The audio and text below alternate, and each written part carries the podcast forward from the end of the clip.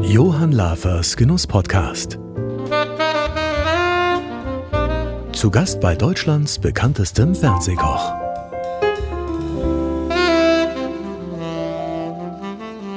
Herzlich willkommen zur nun schon dritten Folge von Johann Lafers Genuss-Podcast. In jeder Folge spricht der Starkoch Johann Lafer, Autor und Herausgeber seines eigenen Lafer-Magazins, mit prominenten Weggefährten über die Liebe zum Kochen, Genuss in allen Formen und die kleinen sowie großen Geschichten des Lebens. Lieber Johann, ich freue mich auf eine neue, sehr schöne Folge heute. Ja, natürlich ich auch. Herzlich willkommen, liebe Hörer, liebe Sabrina. Danke für die erneut liebe Vorstellung. Ich habe heute natürlich auch für meinen Gast ein Dessert kreiert.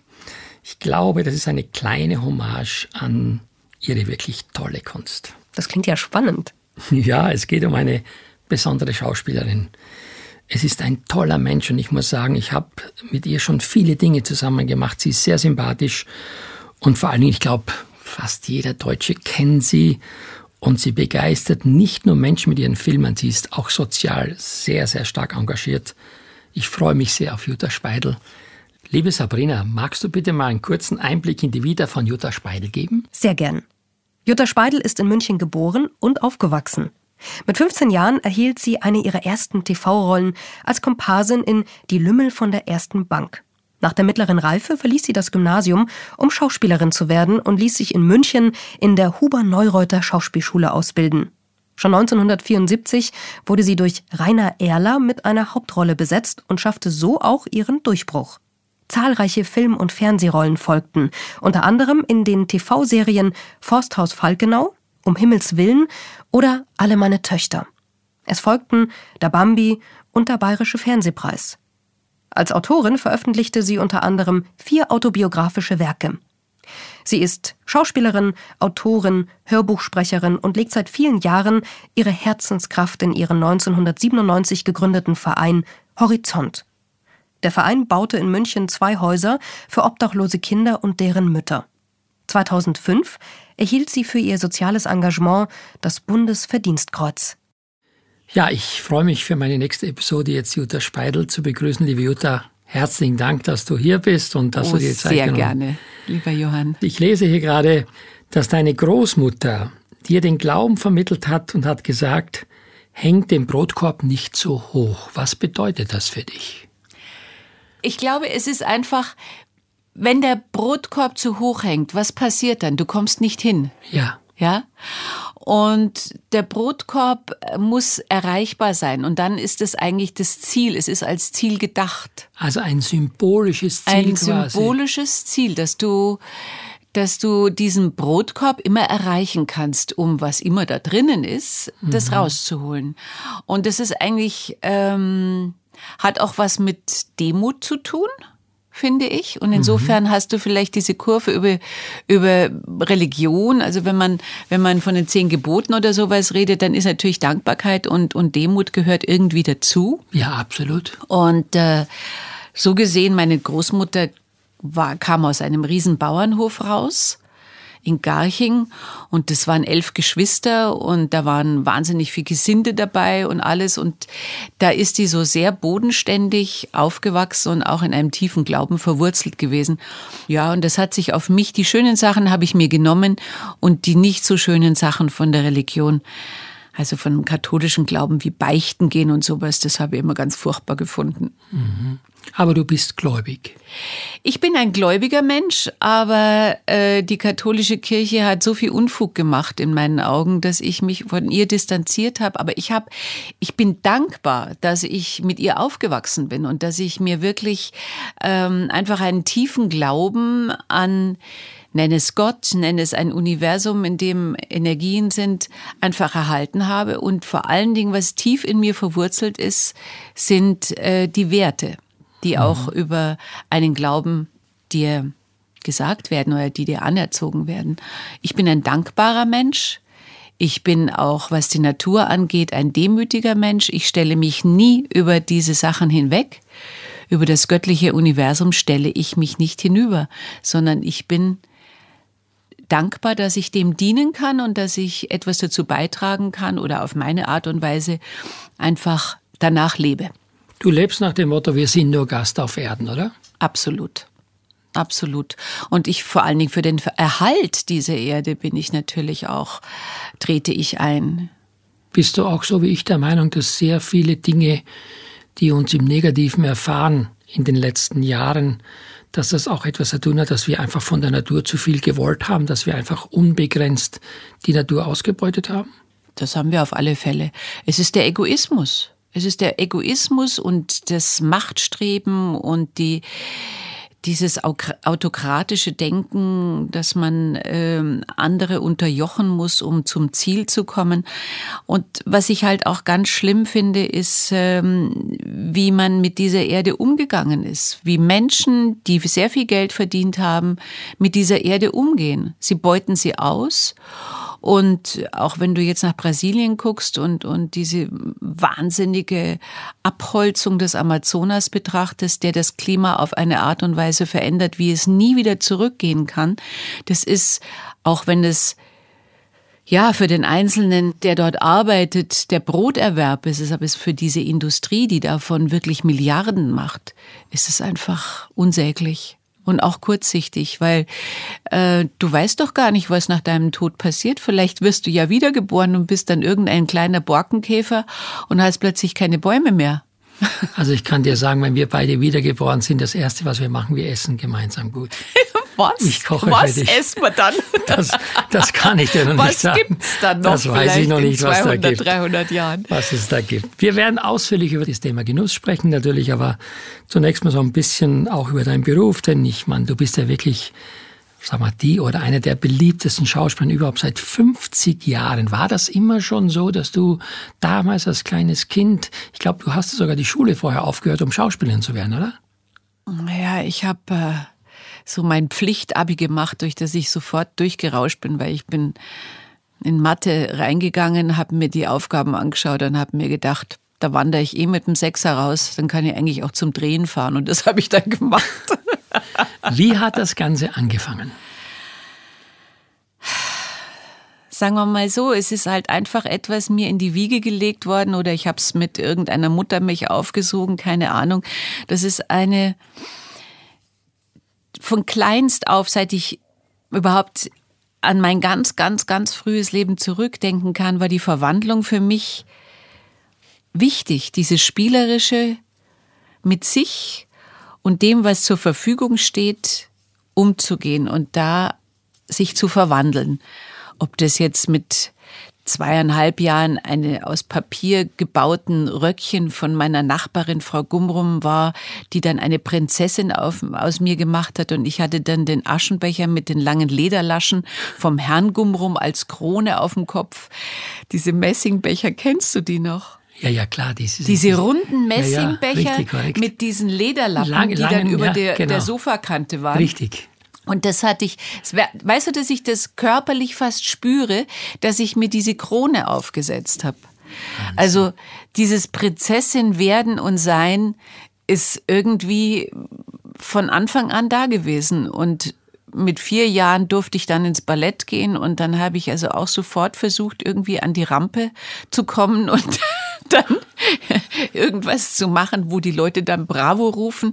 Dann wollte ich wahnsinnig gern zum Zirkus. Spätestens mit sieben Jahren habe ich seit oder sechs Jahren habe ich erzählt, dass ich beim Zirkus arbeite. Ich habe Geschichten erfunden. Ich möchte jetzt wirklich nicht sagen, dass ich gelogen habe, sondern ich habe sie einfach gefunden, erfunden und habe da drin gelebt. Und natürlich mein Gegenüber wusste genau, dass ich ihnen was vorflunker. Aber es war für mich die Verwandlung und das ist der Grund, warum ich Schauspielerin geworden bin. Und bis heute privat verwandle ich mich jetzt nicht mehr so gerne, aber ich tue es auch, wenn es sein soll. Aber ich verwandle mich beruflich nach wie vor irrsinnig gerne. Weißt du eigentlich noch, dass wir beide uns schon mal nackt gesehen haben? Wie bitte? Nein? Nein, das wüsste ich doch. Ich schon. Wieso? Hundertprozentig. Weißt du was? Wir hatten mal in Wien eine Sendung über Gesundheit. Wir mit einem Arzt vom ZDF und da bist du in eine Kupferbadewanne gestiegen. Erinnerst du dich noch? Ja, auf dieser Insel. Genau. Ja. In Wien war das. Ja, das war in Wien auf dieser Insel, wo sie diese Wahnsinnsgebäude hin. Und wo warst du? Ich war da, ich war ja, ich habe das kulinarische, es ging um Gesundheit, kulinarische Fitness. Das habe ich ja total vergessen. Genau. Und du warst aber nicht nackt. Nein, ich Aber nicht. ich Gott sei war Dank. nackt. Du kennst mich nackert in der Kupferbadewanne. Auf, äh, auf dieser, wie heißt denn die Insel da in Wien? Ich weiß nicht mehr Ich genau, ist ja wurscht. Auf jeden Ja. Fall, wir haben da gedreht, vier, sechs Folgen da. Da ging es um Körperfeeling und es ging Ja. um gutes Ja, ich Essen. Dann dieser mich. Arzt vom ZDF, der war da dabei. Ich habe gesagt, das muss ich Sie mal fragen, weil ob Sie das überhaupt noch machen. Aber ich habe einen sehr guten Eindruck gehabt, ja. So, jetzt zurück zur Ernsthaftigkeit. Was sind so oder was waren so denn die, die wichtigsten Rollen in deinem Leben, wo du sagst, da habe ich mich auch richtig wohlgefühlt. Weil manchmal gibt es wahrscheinlich Dinge, so wie bei uns auch, müssen was kochen für Gäste, wo man sagt, na ja, ist jetzt nicht meins, aber ich mag's. Ja. Aber was, was war das bei dir so in, bei, bei deinen vielen, vielen tollen Serien, die du hattest? Du, ich glaube, die Frage wäre für mich einfacher zu beantworten, wenn du mir sagen würdest, was hast du nicht gerne gemacht?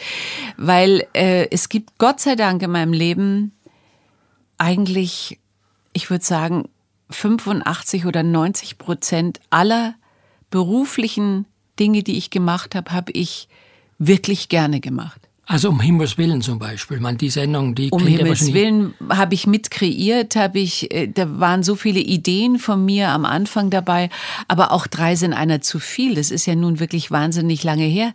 Da musst du dir vorstellen, da hat die Barbara Noack, die das damals geschrieben hat, das war damals eine sehr, sehr bekannte Schriftstellerin, die hat äh, den Auftrag bekommen, nach dem Bastian eine neue Serie zu schreiben für drei, für zwei, ein, eine Frau, also eine junge Frau und zwei junge Männer drei sind einer zu viel und hat irgendwie, ich bin irgendwie von Anfang an festgestanden. Ich musste nur Thomas Fritsch kennenlernen, der musste sein Okay geben, weil er war noch vor mir dran und Thomas Fritsch ähm, fand mich dann ganz süß und so und hat dann gesagt, ja, die darf die Rolle spielen.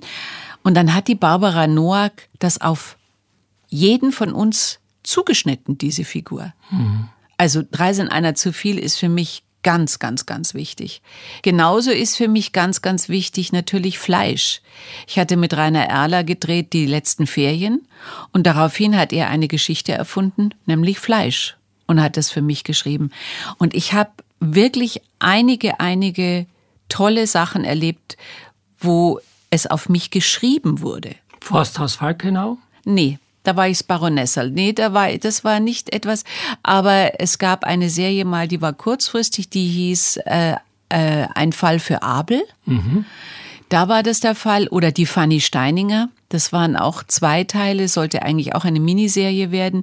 Die Fanny Steininger ist zum großen Teil inklusive des Namens, weil meine Großmutter hieß Steininger und ihre Schwester hieß Franziska. Meine eine Tochter heißt auch Franziska und das war die Tante Fanny.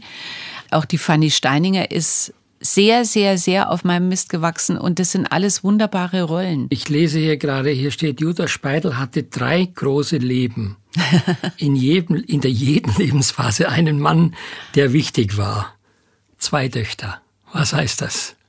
Das heißt, äh, meine erste große Liebe war Herbert Herrmann. Das kann ich so sagen. Aus drei sind einer zu viel. Und die währte fünf Jahre und dann irgendwie ist es auseinandergegangen. Das führt jetzt zu weit, das Nein, das ist auch nicht im Detail wichtig jetzt. Und dann äh, gingen einige Jahre ins Land, aber nicht so viele. Und dann ähm, hatte ich eine kleine Tochter, nicht von einer großen Liebe, sondern ich hatte halt eine kleine Tochter und lernte äh, meinen Mann, den ich dann geheiratet habe, den Stefan Feuerstein, der auch eine große Liebe in meinem Leben ist und der auch der Vater beider Kinder sozusagen ist. Also er ist nicht der leibliche von der Franziska, aber die Franziska ist angenommen und ist seine Tochter. Und wir haben äh, immerhin zehn Jahre miteinander es gut geschafft und sind bis heute, ich sage immer, ich bin seit äh, mittlerweile, glaube ich, 26 Jahre glücklich geschieden. Denn wir sind wirklich befreundet. Wir haben das wirklich geschafft, dass wir unsere Kinder bis zum heutigen Tag begleiten und äh, gemeinsam äh, eigentlich wahnsinnig viel besprechen. Ich weiß sehr, sehr viel von ihm, auch von seinem Leben nach mir. Und er weiß auch eine ganze Menge von mir. Gut. Aber es ist ein Mensch, auf den ich mich hundertprozentig verlassen kann. Wann immer, in welcher Lebenssituation, wo auch immer ich gerade bin und ich bräuchte ihn, da wird er kommen. Und die dritte Phase? Das ist der Italiener an meiner Seite. Ich habe kein Auto. Wo wir zusammen gekocht haben, das wirst du wahrscheinlich auch niemals vergessen. wo er ein Ei teilen musste, weißt du das? Lava legte lecker. Er hat überhaupt Legendär. nicht gewusst. Der hat ja keine Ahnung gehabt von gar Er nichts. wusste nicht mal, dass das Ei innen drinnen ein Eiweiß hat und ein, ein Eidotter und man es trennen kann. Das war für ihn, das war, glaube ich, das größte Aha-Erlebnis überhaupt. Aber behaupten tut er immer, dass er kochen kann. Legendär, gell? Hat sogar ein legendär. Kochbuch geschrieben, Legendär. Aber ich wo glaube- wir alle gekocht haben. Ich glaube, dass äh, diese Beziehung schon in der Öffentlichkeit wahrscheinlich äh, die größte Aufmerksamkeit erzeugt hat, oder? Ja, natürlich, das war exotisch, dass ich einen Italiener habe und der als Cappuccino-Mann natürlich, äh, äh, jeder, der war ein bunter Hund. Wenn ich mit dem durch die Straßen gegangen bin, dann sind die Leute, haben sich nicht wegen mir umgedreht, sondern wegen ihm. Und das war wirklich eine ganz, ganz, ganz, ganz, ganz große Liebe. Ja, und, Oder es ist äh, immer hast du noch. heute noch mit ihm mögen so uns. Kontakt? Ja, wir haben Kontakt, natürlich. Aber er lebt nicht mehr in Deutschland, oder? Nein, nein, nein. Er hat ja immer auch in Rom gelebt und diese zwei Lebensarten und diese zwei Wohnsitze waren auch sicherlich nicht so einfach für uns und auch, äh, dass er ja noch im familiär da auch noch ganz viele Wurzeln hat da drüben und so. Aber es ist wurscht. Wir sind auch im Frieden auseinandergegangen und äh, sind eigentlich, manchmal schreiben wir uns, jetzt habe ich eben gerade vorgestern geschrieben, was habt ihr? Che Casino in Italien. Weil, weil sie schon wieder so eine, einen Saustall haben in ihrer Regierung, gell? Ja, ist klar. Und dann lacht er und, und schreibt mir zurück. Oder wenn wir, wenn er Fußball schaut und wenn da gerade wie in der Weltmeisterschaft die Italiener auf die Deutschen treffen, dann bleiben wir am Telefon und verfolgen dieses Fußballspiel gemeinsam und erst zum Schießen. Ja. Sag mal, du hast ein Zitat geprägt, was ich gelesen habe, da steht drinnen, ich nehme mir in Zukunft einen Mann lieber Nein, nur noch, nur noch ambulant, aber nicht mehr Nicht stationär. mehr stationär. Weißt du, was damit gemeint ist? Ja, ich, dass bei dir keiner mehr einzieht, oder was? so ist es. So ist es. Warum? Äh, weil ich für mich einfach es ich habe ja immer schon mein ganzes Leben lang eigentlich alleine gelebt, sondern ich hatte immer mein Mann hat 600 Kilometer entfernt gelebt. Weil er äh, den elterlichen Betrieb übernommen hatte und das einfach für mich dort so auf dem Land zu leben in Nordhessen war für mich kein guter Standort. Weder für die Kinder, wir haben ein Forsthaus gehabt, wir hätten die Kinder in Kindergarten oder in die Schule jeden Morgen fahren müssen, jeden Mittag abholen und dann bei zwei Kindern ist es dann, äh, fährst du die Strecke viermal. Also das sind, und wir waren weit draußen, wir waren richtig im Wald. Wo war das in Hessen? Ähm, in Nordhessen, also das Nordhessen. ist im Knüllwald, nennt sich das. Oh, okay. Das ist bei einer Burg gewesen, wahnsinnig romantisch und meine Kinder sind geritten und, und, und, und die Pferdeliebe meiner Tochter Franziska kommt von da. Und es war wahnsinnig schön, aber eben immer nur eine kurze Zeit. Also wir waren dann mal zwei Wochen oder drei Wochen da und als die Kinder dann in die Schule gingen, war es natürlich oftmals immer nur ein Wochenende. Aber das war... Äh, was hast du mich jetzt eigentlich gerade gefragt gehabt? Was war denn das Aus Ausschlaggebende? Ich habe dich gefragt, wo das in Nordhessen war. Ach so, nein, na, vorher hast du mich gefragt, dass ich überhaupt. Nee, äh, wegen dem Thema Mann und äh, Ach so. stationär. Ja, nein, aber ich habe immer, immer eigentlich alleine gelebt. Ich habe meine Kinder mehr oder weniger alleine erzogen. Ich habe auch mit Bruno haben wir ja diese Fernbeziehung gehabt und ich kann so gut mit mir und ich habe so wahnsinnig fein mit mir auch im Alltag und ich, ganz ehrlich, es müsste mir jemand begegnen, ja. wo es wirklich so wow und wumm macht, noch einmal, dass ich sag, äh, Sag doch mal ein paar Dinge, was müsste der Mann denn alles so können oder was müsste er an sich haben, dass, dass, es so macht? Ja, die Voraus eigentlich die Vorausgabe ist, dass äh, wir einfach wie Deckel auf den Topf passen, ja. Es müsste die gedacht, du Chemie der stimmen, es müsste können. es müsste es müsste man muss sich gut riechen können, man muss ihn einfach den anderen schön finden und ästhetisch finden und äh, der Geist ist für mich auch wahnsinnig wichtig. Ich brauche jemanden mit Humor, ich brauche jemanden mit einer großen Toleranz. Ich brauche jemanden, der der gut diskutieren kann, der der eine eine gute Streitkultur hat, der ein positiver Mensch ist, der lebenslustig ist, der, der gerne reist, der aber auch gerne zu Hause ist, der, der im Garten wurschtelt, der, was weiß ich, gerne kocht, der gerne isst. Also es muss ein solches Wahnsinnspaket sein. Und dann das, was wirklich die absolute Voraussetzung ist. Er darf überhaupt niemals auf die Idee kommen, an mir irgendwas rumzudoktern und an mir was auszusetzen. Ja, nein, aussetzen, wenn einem was nicht gefällt und sagt, du, das hast du, finde ich, was du gerade gesagt hast, finde ich, das, nein, aber dass er mich so lässt, wie ich bin. Mhm. Aber jetzt stelle ich mir vor, wenn wir mal zu dem Thema Genuss kommen, jetzt sitzt du zu Hause abends und hast Hunger. Mhm. Weißt du, dass ich mir jeden Tag koche? Ich koche mir und ich, ich koche mit so einem Genuss und ich esse auch mit einem Genuss. Also ich nicht, dass ich das jetzt zelebriere, aber ich bin ganz bewusst mit dem Essen. Dann erzähl mir jetzt mal, weil das interessiert mich jetzt mal. Ich stelle mir das ja schwer vor, sich selbst zu motivieren, A, schon mal Rezepte zu machen, die ganz kleine Portionen sind und B, natürlich ist es der Aufwand, um das Rezept zu erzielen. Was machst du? Also, jetzt muss ich dir eins sagen. Ihr habt ein sehr anspruchsvolles Kochbuch geschrieben, gell? Ihr zwei. Der Eckert und ich. Der Eckert und du. Ja, ein das, sehr anspruchsvolles. Das große Buch jetzt, genau. Und ich habe jetzt einige Sachen nachgemacht. Wirklich? Natürlich, ja, wirklich. Natürlich mache ich das. Ich muss jetzt dazu sagen, es fehlen mir manchmal dann an irgendwelchen Zutaten und dann fange ich halt an zu kreieren, ja? Natürlich kann ich sowas nicht so perfekt nachkochen. Aber das ist auch vielleicht gar nicht so gedacht von euch, sondern ich bin ja, ich koche ja gerne. Ich koche auch kreativ und ich probiere auch gerne was aus. Und wenn ich jetzt, ähm, also du bist ja mehr für die süßen Sachen zuständig, ich bin mehr so für die herzhaften. die herzhaften und kernigen Sachen. Aber wenn ich mir jetzt, ähm, ich habe zum Beispiel was mit dem Fischfilet, weiß es gar nicht von wem. Seedorf oder? Da, nein, es war dieses Filet und irgendwas hat mir dann gefehlt und dann habe ich glaube ich, ein Safran oder was reingetan. Oder es war das Safran heißt, unsere Rezepte zu Deutsch waren nicht gut. Doch, aber mir hat was gefehlt, was Och, ich nicht hatte. was ich mal. nicht hatte. Ach so. Aber mir macht es richtig Spaß. Also ich habe deine ganzen, also ganz, ganz viele Kochbücher von dir, aber den großen Lava, ich habe mhm. den Backen mit Lava, wo ich immer nachschaue, weil ich bin keine gute Bäckerin, bin auch keine gute Nachspeisenfrau. Da, da macht das mache ich also dann wirklich nach dem Rezept und hoffe, dass es so gelungen ist, dass, dass es äh, auch nur annähernd in die Richtung kommt, dass du sagen würdest, oh ja, das schmeckt.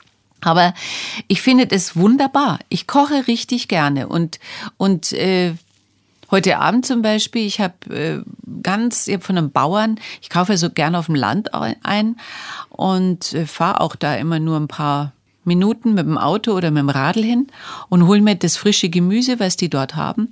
Und ich habe mir eine neue Sorte, wie er jetzt gerade ausprobiert, an Kartoffeln geholt. Und er hat gesagt, die musst, dann habe ich gesagt, was ist denn das? Ist es ein Festkochen, der speckige? Und sagt er, du, das ist von allem ein bisschen was. Dann habe ich gesagt, na servus. Was machst du? Also wie lange koche ich dir? Dann hat er gesagt, ja, probier's einmal, probier's einmal 20 Minuten bis eine halbe Stunde. Dann habe ich gesagt, was? Dann ist die ja zerfallen, wenn die nicht, wenn die ja. nicht speckig ist. Nein, nein, nein, das kannst du schon ausprobieren. Dann habe ich einen frischen Blattspinat und ich weiß heute schon, also ich weiß jetzt schon, wie ich den mache. Das geht dann schon in meinem Kopf. Ich werde die heute mit roten Zwiebeln machen. Also du isst quasi äh, das Rezept, bevor du es zubereitet ja. hast. Also du hast eine ausgeprägte Geschmacks- und Umsetzungsfantasie.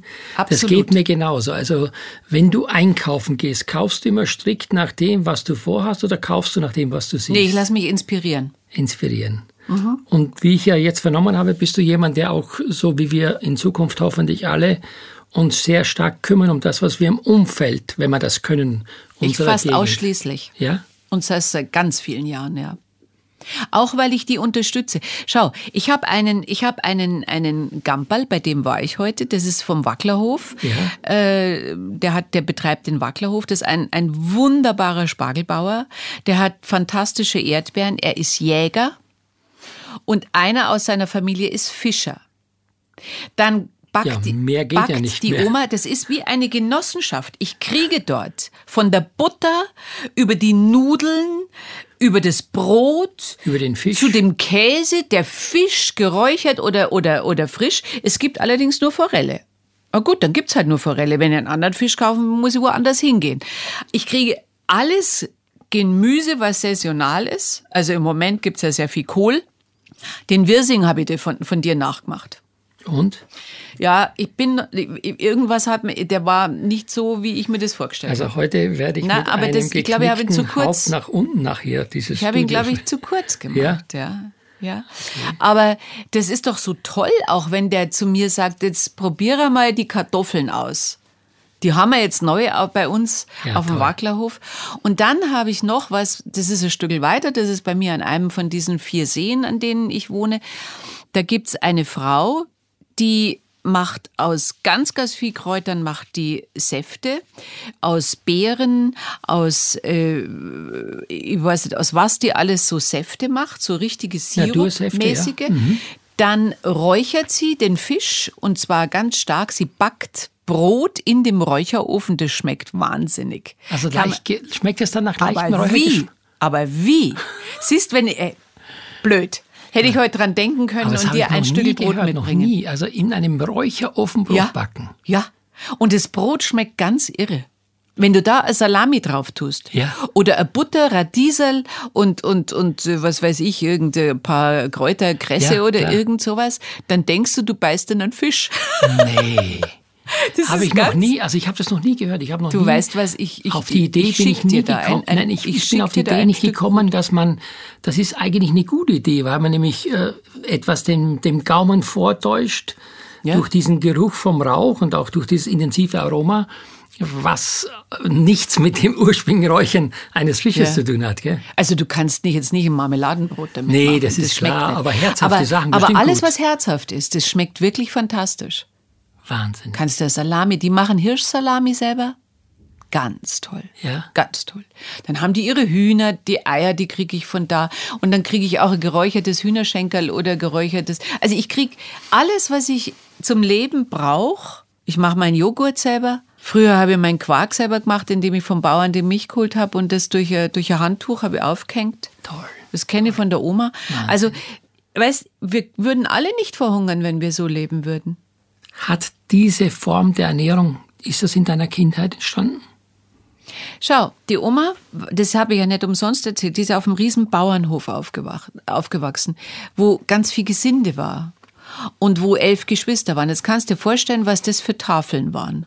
Ja, die hörten gar nicht auf. Die Oma hat zum Beispiel erzählt, da gab's in dem gab's eine riesen Kuhle, da war die Suppe drin und da war jeder hat eine Schublade gehabt und dann hat er mit dem Löffel in die Suppe.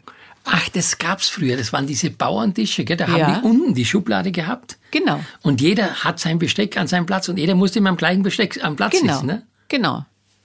So. Jetzt war es so, dass da kannst du nicht jeden Tag etwas, du musst was Nahrhaftes auf den Tisch bringen, um die Leute alle satt zu kriegen. Auf der anderen Seite kannst du nicht jeden Tag ein Tier schlachten. Nee, nee, nee. Ja? Ich bin ja auch auf dem Bauernhof groß geworden. Guck mal, bei ja? uns, ich meine, also wenn, wenn du wir weißt, dass alles verwertet werden kann. alles und bei uns Alles. gab's eben nur am Sonntag eine bestimmte Spezialität, die man der, der Schwein, das Schwein hat nur zwei Rücken und wenn du Schnitzel machst, dann kannst du halt nicht jeden Sonntag Schnitzel machen, So weil es. der Rücken ist irgendwann mal weg. So ist es. Das ist unbezahlbar. Also die, Ja. diese, diese Philosophie, aber auch die Wertschätzung mitzubekommen. Aber ich habe das meinen Kindern auch weitergegeben. Ich habe ihnen auch die Geschichten immer erzählt. Und heute, Und meine Kinder sind genauso. die kochen für Wir sich selber. kaufen alle, meine Kinder und ich, und ich habe mir das, ich habe es nie anders gemacht. Wir kaufen so viel ein, wie wir auch wirklich in einer Zeitspanne, sagen wir mal fünf Tage, essen können. Ja, das, was ich auch mache diesbezüglich ist was ähnliches. Ich tue zum Beispiel, wenn ich die Gemüsesachen schäle, ich tue das sehr gut waschen und dann tue ich das äh, auf so Matten und dann tue ich das trocknen bei 80 Grad mit einer offenen Ofentür. Es muss dann richtig schön trocken sein, das kann auch ruhig zwei Tage sein und danach tue ich das in einem Mixer mit Meersalz Ja. und dann mixe ich das. Dann habe ich meine eigene Gemüsebrühe. Und das kennt ja jeder, wenn er kocht, weißt du, dann Ja. am Ende, wenn du was würzt, Ja. Dann noch so ist wie Glutamat, dann wie selbstgemachtes Glutamat, dann noch dieses Salz mit diesem Gemüse, mit diesem Gemüsegeschmack dazu.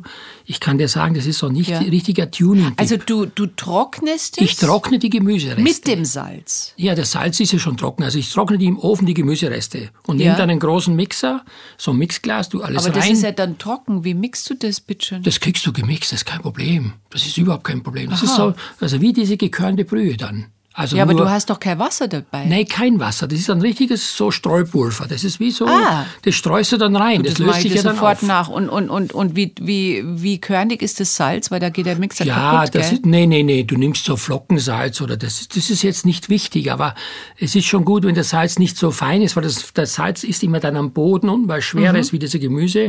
Deswegen ist so ein Flockensalz immer ganz gut, weil es ist nicht so schwer Mhm. und das musst du dann gut mischen und damit würzt du deine Suppe oder dein Fleisch oder was auch immer.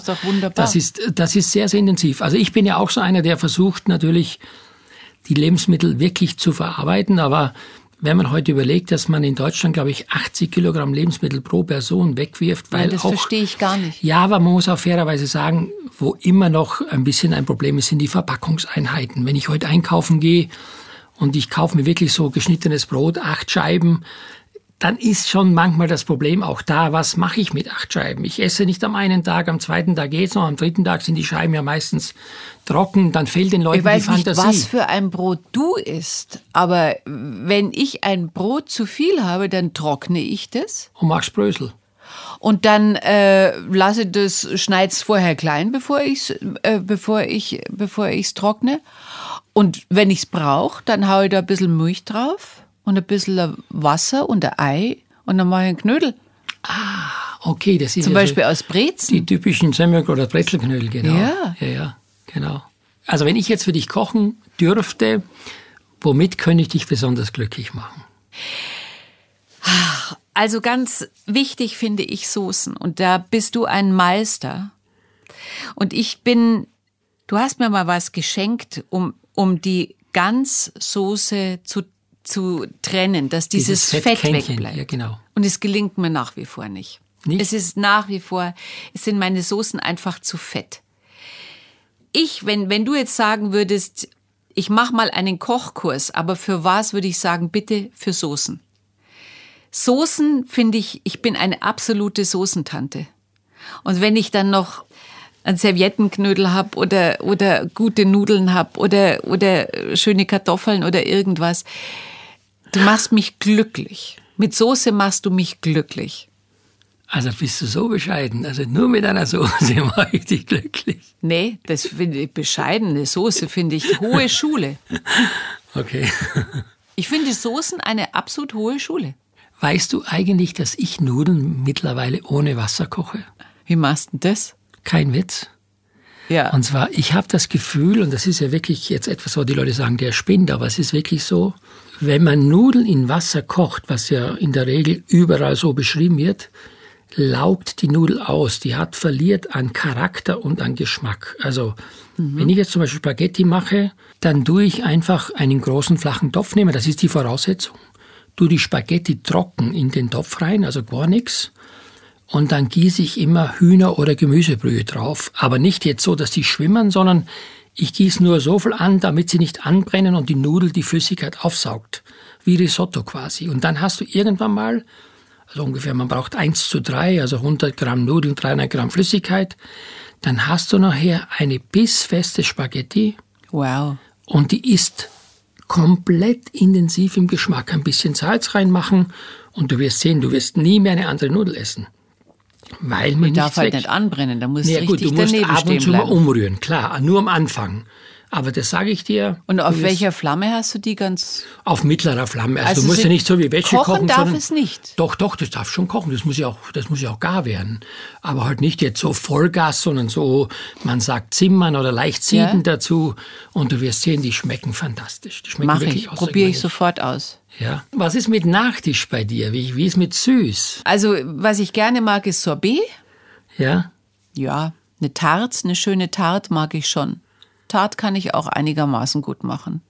Dann bin ich ja sehr glücklich, denn ich habe jetzt etwas vorbereitet für dich, was Gott sei Dank auf dem Plan steht. Aber jetzt ein bisschen Geduld. Ich hole jetzt was für dich. Ach, fantastisch.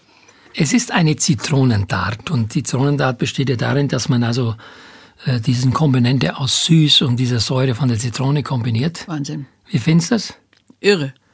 Ja, Aber ich könnte es nicht machen, warum nicht? weil, weil ich glaube, ich kann das nicht. Also, Ich kann das nicht. Ich kann, ist das in dem Buch drinnen? also ist natürlich, das muss man ganz klar sagen, Allein wie du den Boden hinkriegst, das ist schon mal.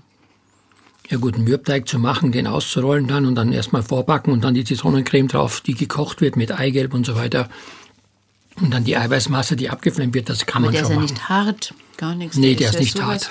Bei mir wird der Mürbteig immer sofort hart. Warum das? Dann hast du offensichtlich nicht das richtige Rezept oder Irgendwas du mach ich backst, du backst denn so lange. Ja, also ich bin ja froh, dass du dich jetzt bereit erklärst, etwas Süßes, eine Zitronen da zu essen. Freut mich sehr. Ich will aber auch die Gelegenheit äh, jetzt nutzen, auf ein Thema zu kommen, was natürlich unwahrscheinlich äh, mich berührt, schon seit vielen Jahren, Jahrzehnten. Hast du ein wahnsinnig großes Herz, nämlich für Horizont. Was ist Horizont? Der Name Horizont, was bedeutet der für dich? Horizont bedeutet für mich, in die Ferne schauen, Perspektiven zu haben, äh, vielleicht eine Sehnsucht zu befriedigen in, in, in der Zukunft oder auch vielleicht etwas, eine Gewissheit zu haben, dass ich vielleicht etwas erreiche, was ich vielleicht vorher nicht erreichen konnte. Kann es auch grenzenlos sein? Kann es auch sein, sicherlich klar. Ein Horizont kann sicherlich Ja. sein ohne Grenzen. Also du hast das Wort Perspektive gesagt. Ja.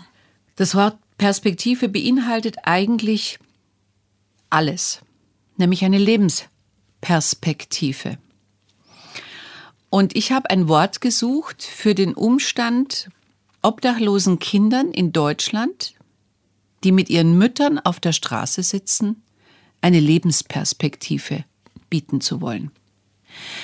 Nicht nur ein Dach über den Kopf, das ist eine der wichtigsten Voraussetzungen, damit du überhaupt wieder Hoffnung schaffen kannst, aber auch den Weg zu zeigen, wie man aus diesem Zustand, warum man überhaupt in die Obdachlosigkeit geraten ist, wieder herauszukommen.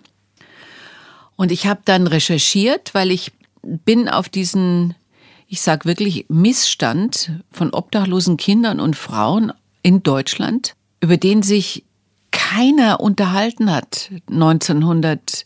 Also ich habe 97 gegründet, also ich habe, glaube ich, 94 oder 95 bin ich auf diese Sache gestoßen. Da habe ich mir gedacht, warum redet weder in der Gesellschaft jemand darüber, noch in der Politik? Du hörst nichts, wo sind die untergebracht, wo leben diese Menschen, was ist mit denen passiert, dass die überhaupt in diese Sache kommen und aus welchen Gesellschaftskreisen kommen diese obdachlosen Kinder und Frauen. Und da war ich sehr erstaunt, dass ich innerhalb von zwei Jahren nicht nur gesehen habe in meiner Recherche und auch mit dem, was ich mir so angeschaut habe, was es überhaupt an Unterbringungen gibt. Die waren damals eigentlich nur äh, in Orden. Also es gab Frauenhäuser Kloster, oder Frauenhäuser. Ordenshäuser, wo äh, Klosterschwestern die aufgenommen haben. Also private Initiativen gab's, habe ich kein einzige gesehen, wo ich gesagt da ist eine Betreuung da. Dach über den Kopf, ja, massenhaft.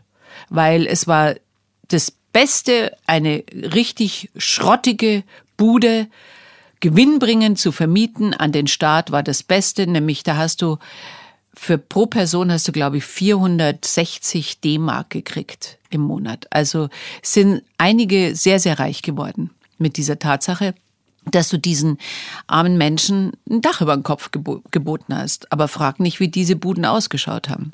Das war ein Zimmer und da waren noch andere drin. Also es waren furchtbare Umstände. Und ich dachte mir, das ist wahnsinnig wichtig, nachdem diese Menschen aus Gesellschaftskreisen rauskamen zum Teil, wo ich gedacht habe, das darf doch nicht wahr sein. Da muss doch eine Schwester da sein oder da muss eine Mutter da sein oder was ist überhaupt mit der Familie? Was ist mit dem Freundeskreis? Nein, da war so viel passiert und fast 98 Prozent aller unserer Frauen hatten Gewalterfahrung, häusliche Gewalt erlebt. Und es ist ein solches Tabuthema damals gewesen. Da hat man einfach nicht drüber geredet, wenn, wenn man Erwatschen gekriegt hat von einem Mann, also von seinem Mann, und man flog von einer Ecke in die andere, dann ist da nicht drüber geredet worden und die Frau hat gesagt, sie ist gestürzt. Und die Kinder haben das zum großen Teil mit angeschaut. Oder sie waren selbst davon betroffen.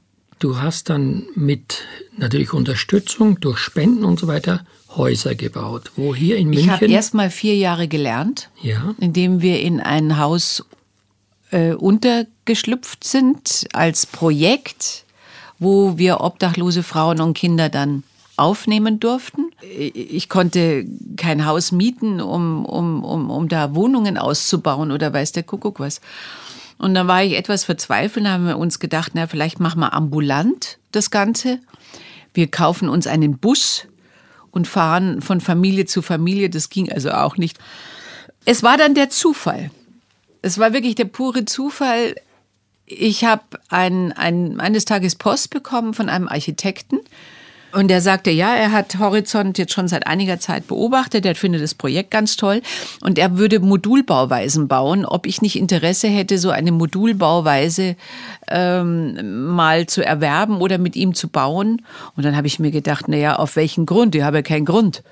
Dazu brauche ich ja ein riesen ja, Grundstück um Modulbauweise, selbst wenn du mir das selber hinstellen würdest und, und äh, aber diesen Architekten, diesen Brief habe ich einfach aufgehoben. Und dann war der Neujahrsempfang in, in der Residenz und äh, da triffst du ja wahnsinnig viele Menschen und da plötzlich treffe ich den Herrn Jansing, den ich kannte, der war von Sternstunden und dann haben wir uns begrüßt und sagte, wie geht's, Horizont? Und dann sage ich, ja, im Moment geht's nicht gut, weil äh, wir haben kein Zuhause mehr und ich habe leider Gottes kein Geld, um zu bauen. Und dann sagt er, wie viel brauchen Sie denn? Dann sage ich, naja, wenn ihr ein Haus baut, dann brauche ich viel Geld. Dann sagt er, viel Geld brauchen Sie? Und sage ich, ja, ich brauche richtig viel Geld. Dann sagt er zu mir, nach ungefähr zehn Sekunden, wenn ich Ihnen 1,4 Millionen gebe, wäre das ein gutes Startkapital. Ich habe gedacht, ich falle rückwärts auf den Fußboden. Ich habe gesagt, Herr Jansing, das kann nicht sein. Dann sagt er doch, wir müssen halt einen Antrag stellen und dann müssen schon. Also haben wir das gemacht. Wir haben dann mit diesem Architekten zusammen, der hat uns geholfen, einen Grund zu finden. Der war dann eine Ausschreibung, haben eine Ausschreibung gemacht. Dann haben wir, haben wir Geld gesammelt und dann habe ich mit Hilfe von Sternstunden dieses Haus gebaut. Und natürlich der Stadtsparkasse, wo ich wahnsinnige viele Schulden hatte. Dann stand dieses erste Haus mit 24 Wohnungen. Ja, und dann bin ich natürlich immer auf Suche nach dem Geld, wie auch bei jedem Gespräch habe ich das erwähnt und ich werde ja auch mittlerweile gefragt, wie jetzt heute auch von dir. Und dann habe hab ich gesagt, naja, bei einem Gespräch, wenn sagte der Interviewer, wenn ich jetzt die gute Fee wäre, was, was würden Sie sich denn wünschen? Und dann habe ich ohne groß nachzudenken gesagt, ich wünsche mir einen Millionär, der meine Schulden bei der Stadtsparkasse bezahlt. das wünschen so, sich wahrscheinlich viele Jahr Leute, aber in einem anderen Nein, aber er kam. Wirklich? Ja, er kam. Es dauerte eine Weile und er kam und hat gesagt, er hätte dieses Interview gehört und er hat eine große Erbschaft gemacht und er braucht das Geld nicht und er würde gerne uns unterstützen. Deswegen haben wir ein schuldenfreies Haus. Naja, jetzt haben wir ein zweites Haus gebaut. Das war dann 13 Jahre später, nachdem das erste gestanden, haben wir angefangen mit dem zweiten Haus. Da haben wir natürlich äh, nach wie vor viele Schulden, das ist ganz klar. Ja, aber, es ist, aber ja. es ist eine Weiterführung vom Konzept und jetzt halte ich fest, wir bauen ein drittes, weil wir haben ein Grundstück geerbt vor sechs Jahren, hatten aber kein Geld, um jetzt zwei Häuser zu bauen.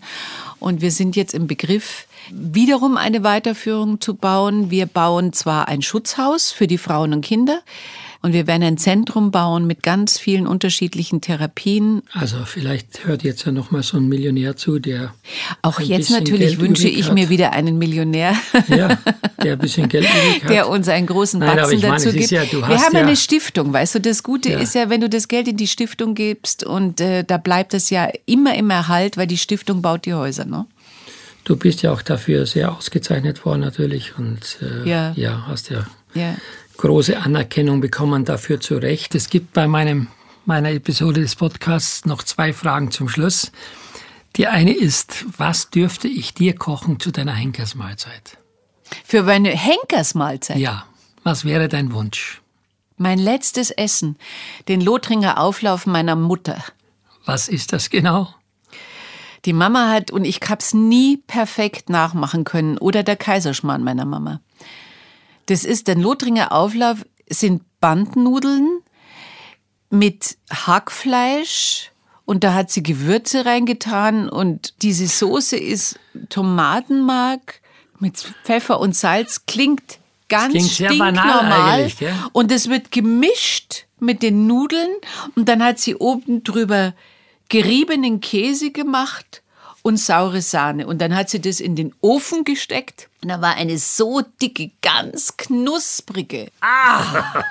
Und dazu ein grüner Salat. ah, Wahnsinn, hier läuft das Wasser im Mund zusammen. Und nachdem wir ja natürlich, und das bist du in erster Linie, eine exzellente und außergewöhnlich sympathische Schauspielerin, welche Rolle würdest du in deinem Leben gerne nochmal übernehmen als Schauspielerin? Was mich reizen würde, wäre eine Figur zu spielen, also in die Rolle einer Persönlichkeit zu schlüpfen, die eine ganz berühmte Frau war egal auf welchem Gebiet. Es könnte eine Künstlerin sein, eine Malerin sein, das könnte eine Politikerin sein, aber da fällt mir jetzt erst einmal eigentlich keine an. Evita Perron passt nicht zu mir. aber sagen wir mal eine, eine Schriftstellerin, also irgendwie eine Figur, einer bedeutenden Person. Ja, ich hätte die Angela Merkel zum Beispiel gerne gespielt, obwohl die fantastisch gespielt wurde. Ja. Ja. Bin ein bisschen zu groß. Liebe Jutta, ja. Egal, was du spielst, ich bin ein großer Verehrer von dir als Mensch, als Person. Du hast ein großes Herz. Du hast uns heute wieder gezeigt, äh, was Menschlichkeit bedeutet, was Nächstenliebe bedeutet. Ich sage jetzt mal stellvertretend für alle, die deine Großzügigkeit genießen durften und dürfen. Danke, weil es ist wirklich was Besonderes. Ich wünsche dir natürlich alles, alles erdenklich Gute und ich war sehr, sehr glücklich, dich hier zu haben und äh, ich freue mich auf die nächsten Begegnungen. Vielen Dank. Und ich wünsche dir auch alles, alles Gute und ich bin sehr stolz, dass ich dich kenne. Vielen Dank. Das war Johann Lafers Genusspodcast. Zu Gast bei Deutschlands bekanntestem Fernsehkoch. In der nächsten Folge mit Schauspieler Heino Ferch.